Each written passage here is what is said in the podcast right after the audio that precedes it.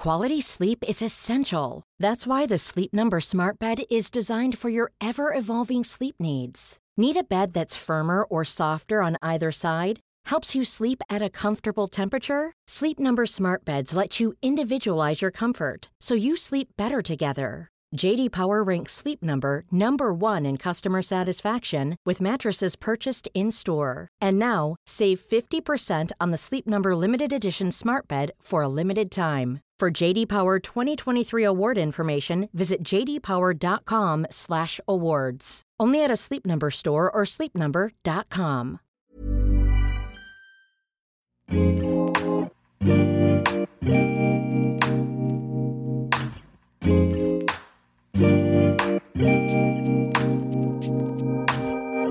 Bonjour à tous, bienvenue sur le comptoir de la psychologie. Bienvenue justement à tous les névrosés qui, euh, qui m'écoutent. Oui, parce que vous allez voir, enfin vous allez plutôt écouter dans cet épisode, que la névrose, c'est un petit peu ce qui nous habite tous.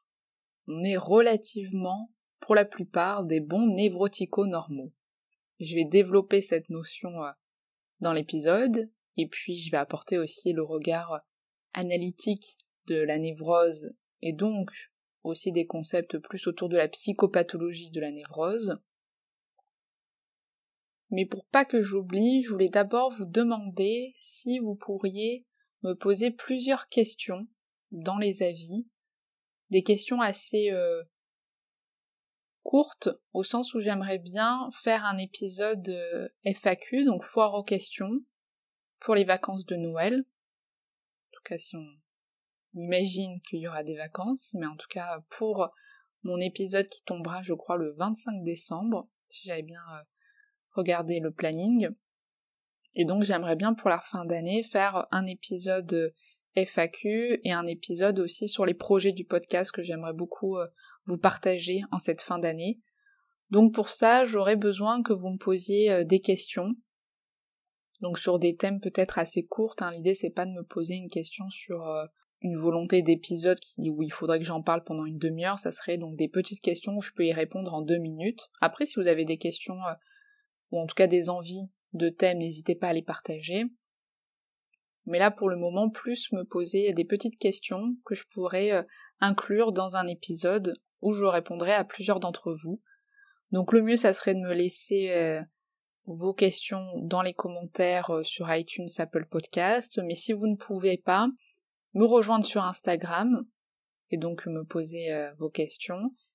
Ou alors, encore une fois, si vous pouvez pas, mais c'est plus euh, compliqué pour moi euh, si après j'ai plusieurs mails, mais donc m'envoyer un mail sur le comptoir de la psychologie gmail.com. Voilà, donc j'attends toutes vos questions. Et d'ailleurs, dans les derniers avis, j'ai lu celui de Nelly qui me dit je suis étudiante à l'université et cette approche autre du langage de la psychologie m'apporte beaucoup accessible et empreinte d'une certaine sérénité, une écoute apaisante et très complémentaire du lexique universitaire. C'est super parce que euh, c'est exactement voilà euh, ce que je souhaite apporter, un autre langage qui n'est pas celui d'un cours universitaire, parce que vraiment euh, ne pensez pas qu'un épisode de mon podcast peut remplacer un cours parce que ce n'est absolument pas le cas mais j'avais envie voilà d'avoir un autre regard. Moi je ne suis plus sur les bancs de la fac, mais euh, voilà, j'exerce à temps plein et donc euh, je lis beaucoup et, euh, et, adore partager autour de ces sujets-là. Alors, donc revenons à nos névroses. Parce que oui, dans le langage courant, on entend beaucoup dire je suis une vraie névrosée, ou alors c'est un névrosé, ou chacun ses névroses, etc.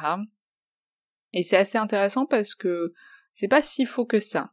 Donc si on repart en arrière et que justement je commence un petit peu à parler euh, de certaines pathologies ou en tout cas certains fonctionnements, c'est pas pour donner des clés diagnostiques ou de classification, c'est juste pour les penser aussi dans un apport assez euh, historique de comment c'est venu habiter les théoriciens de l'époque, comment ça s'est inscrit aussi dans l'évolution, comment on peut le penser aujourd'hui, comment moi en tout cas euh, je l'intègre par mes lectures, par mes pensées. Donc pour Freud, en fait, lui détermine les pathologies en fonction du conflit qui habite la personne, de son angoisse et de son mode de défense. Et en fait, Freud, à partir du fonctionnement de la névrose, va permettre de penser les autres fonctionnements, comme la psychose par exemple. D'ailleurs, Freud n'était pas du tout spécialisé dans la prise en charge des patients psychotiques, mais pourtant ses apports sur la névrose nous permettent de penser les non névrosés. Donc la névrose, justement, qu'est-ce que c'est? Alors c'est pas un terme qui est inventé par la psychanalyse. Ça vient du monde médical de base, la névrose, parce que ça veut dire maladie nerveuse. Et Freud, il a ensuite utilisé pour parler des fonctionnements qui, suite à des conflits psychiques liés au désir, mobilisent plusieurs défenses. Je cite une de ces phrases. Freud dit qu'il y a une part de la personnalité qui est le représentant de certains souhaits, et une autre se rebelle contre eux et les écarte défensivement. Il y a donc un conflit entre les désirs et la défense dans la névrose. Les désirs y concernent notamment le complexe d'Oedipe, dans sa forme complète. Allez écouter mon épisode dessus si ça vous intéresse. J'ai eu un souci de son comme je vous l'avais dit, mais je pense que le contenu permet quand même d'appréhender le sens de ce complexe. Et vu que Freud il évoque, donc on reconnaît les pathologies en fonction de ce sur quoi elles se défendent, quelles sont les angoisses de la personne, et eh bien pour le névrotique, c'est la castration. Donc la castration en psychanalyse, c'est pas pris comme dans le langage courant euh, de l'homme castré, si vous voyez euh, ce que je veux dire, c'est la castration, ça relève plutôt en psychanalyse de la perte, du manque, de ce qui a été retiré, de l'angoisse. Et donc le caractère de la névrose, c'est l'angoisse. Comme celle-ci, elle a pu être évoquée, quelque chose de diffus, qu'on ne peut pas saisir. Donc l'angoisse est cette sensation de malaise qui vient signer un état, sans que ce soit fixé sur quelque chose de particulier. Ou alors c'est toujours en mouvement. Et donc cette angoisse, elle est prise dans le processus du refoulement, que j'ai bien développé aussi dans un épisode. Mais du coup, ça montre que les défenses, elles sont particulièrement opérantes dans la névrose. Et parfois trop. D'ailleurs, c'est ça qui va déclencher certaines pathologies. Parce que le fonctionnement, il cherche toujours à se défendre contre des pulsions, des désirs, des insatisfactions, des choses qui sont inconciliables avec notre moi. D'ailleurs, on l'a vu, quand on fonctionne plutôt bien, on a tendance à utiliser une palette de défense assez diverse, et donc à bouger entre toutes les couleurs. Et dans la névrose, justement, il y a des défenses qui peuvent être plus ou moins fixes, et pour certaines témoigner d'une organisation un petit peu plus pathologique. Freud y parle justement du choix de la névrose. Donc comme par exemple l'hystérie ou la névrose obsessionnelle.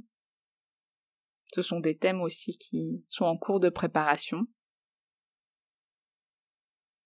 Donc il y a une forme de compromis dans la névrose pour colmater l'angoisse du conflit entre le désir et la défense.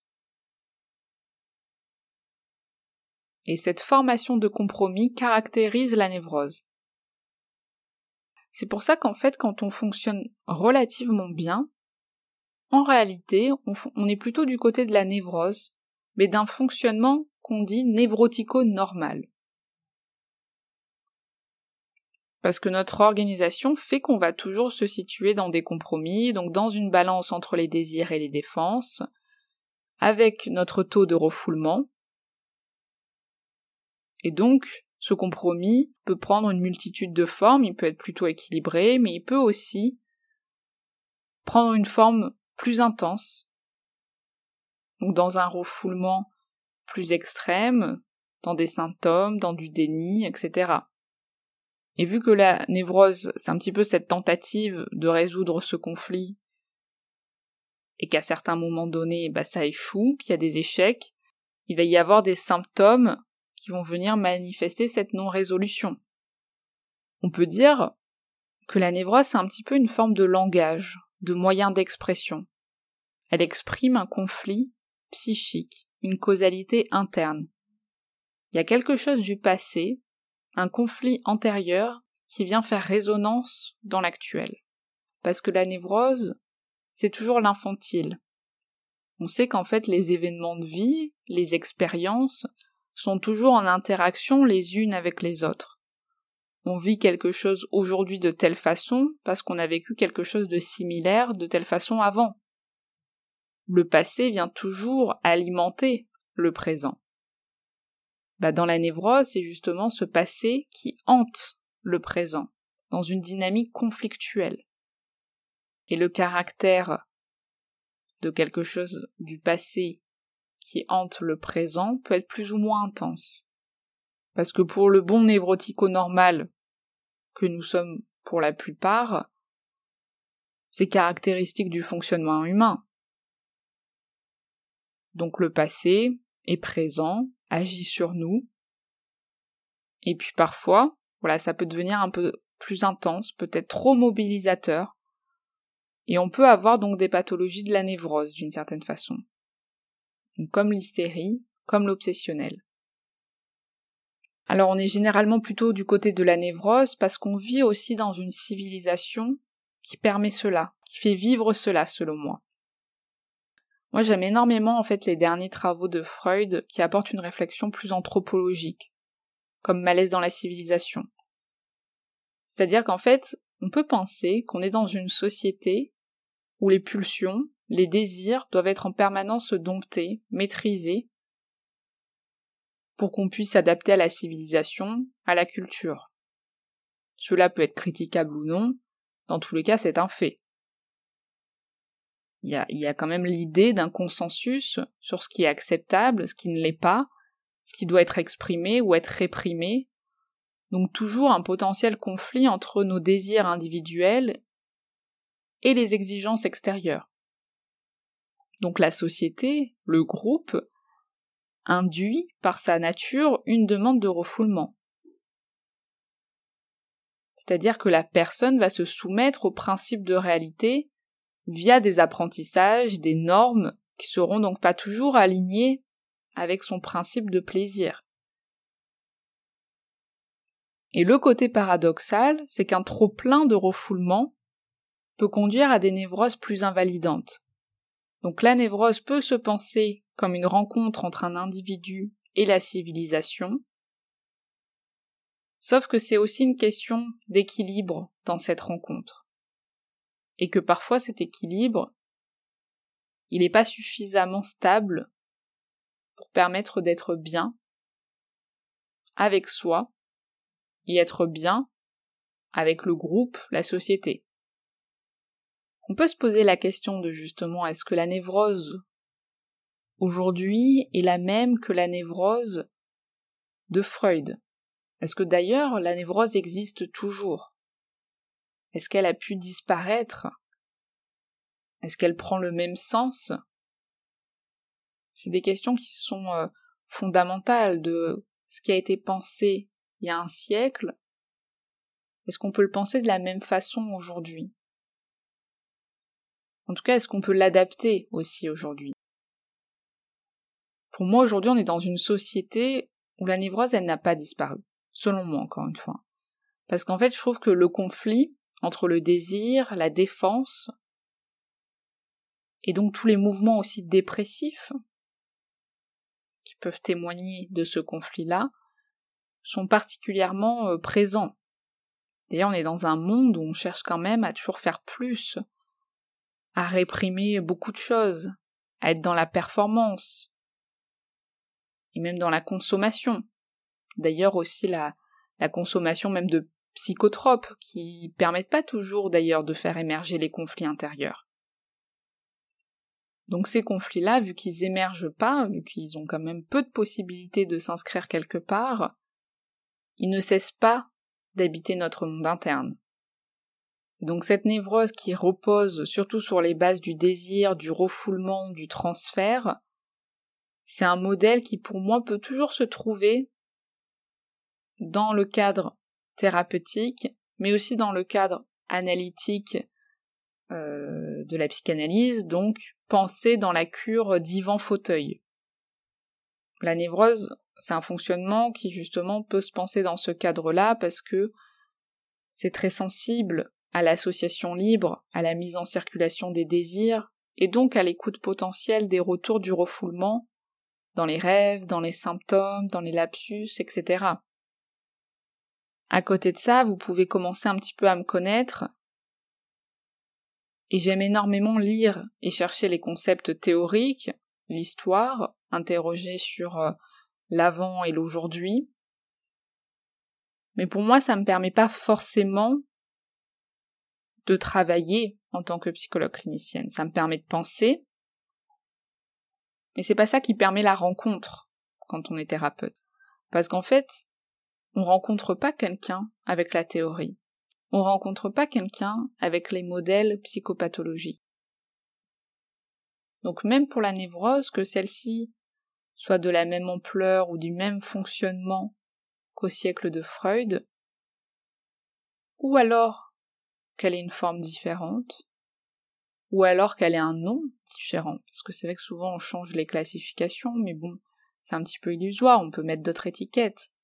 Ça a du sens hein, de changer les étiquettes, d'ailleurs je l'aborderai dans l'épisode sur l'hystérie. Mais c'est pas la priorité pour moi, en tout cas quand on est thérapeute. Parce que la priorité, c'est toujours la question de la souffrance, qui est fondamentale pour moi. C'est-à-dire qu'est-ce qui fait souffrir? Les modèles psychopathologie euh, changent, les classifications évoluent, mais les personnes témoignent toujours d'un vécu singulier, donc il me semble que c'est mieux d'entendre ce qu'ils ont à dire plutôt que d'entendre ce que les dispositifs disent. Donc je propose en tout cas dans ces euh, prochains épisodes, je vais un petit peu alterner entre plusieurs thèmes, mais je vais faire un épisode sur l'hystérie, je vais faire un épisode sur l'obsessionnel, également sur les perversions, parce que ça m'a beaucoup demandé aussi, et je trouve ça assez intéressant, hein, les demandes que vous avez, il y a des mouvements comme ça, qui sont pertinents à penser aussi de quelles sont les demandes de thèmes. Donc ça veut dire les demandes aussi euh, actuelles hein, de ce que nous fait vivre ce monde-là. Je vais donc un petit peu plus développer les névroses donc dans leur caractère plus pathologique, et donc tracer un côté plus historique de leur apparition et aujourd'hui ce qu'on peut en dire. En tout cas moi ce que j'en dis, ça, ne m'appartient qu'à moi. Donc j'espère que ça va vous plaire en sachant que entre certains épisodes je ferai aussi des épisodes peut-être un petit peu plus euh, hors modèle pathologique donc plus des épisodes qui vont parler à d'autres personnes, parce que c'est vrai que j'aime bien euh, bah, faire les épisodes qui me plaisent déjà, et, et j'essaye de ne plus me mettre toujours l'exigence que c'est du sens les uns après les autres, et puis au moins ça permet que ça plaise un petit peu à tout le monde et qu'on varie. Donc j'espère que ça vous convient en tout cas comme ligne directrice que je prends. En tout cas, je vous souhaite euh, bah, à tous d'être des bons névrotico-normaux, suffisamment névrosé, mais pas trop quand même, même si vous avez le droit de l'être un petit peu plus en ce moment, parce que la période que nous vivons peut nous faire sortir ou ressortir beaucoup de petits cailloux qui grattent dans la chaussure. Donc je vous souhaite euh, une bonne journée, une bonne soirée, et puis je vous dis euh, à la semaine prochaine. Salut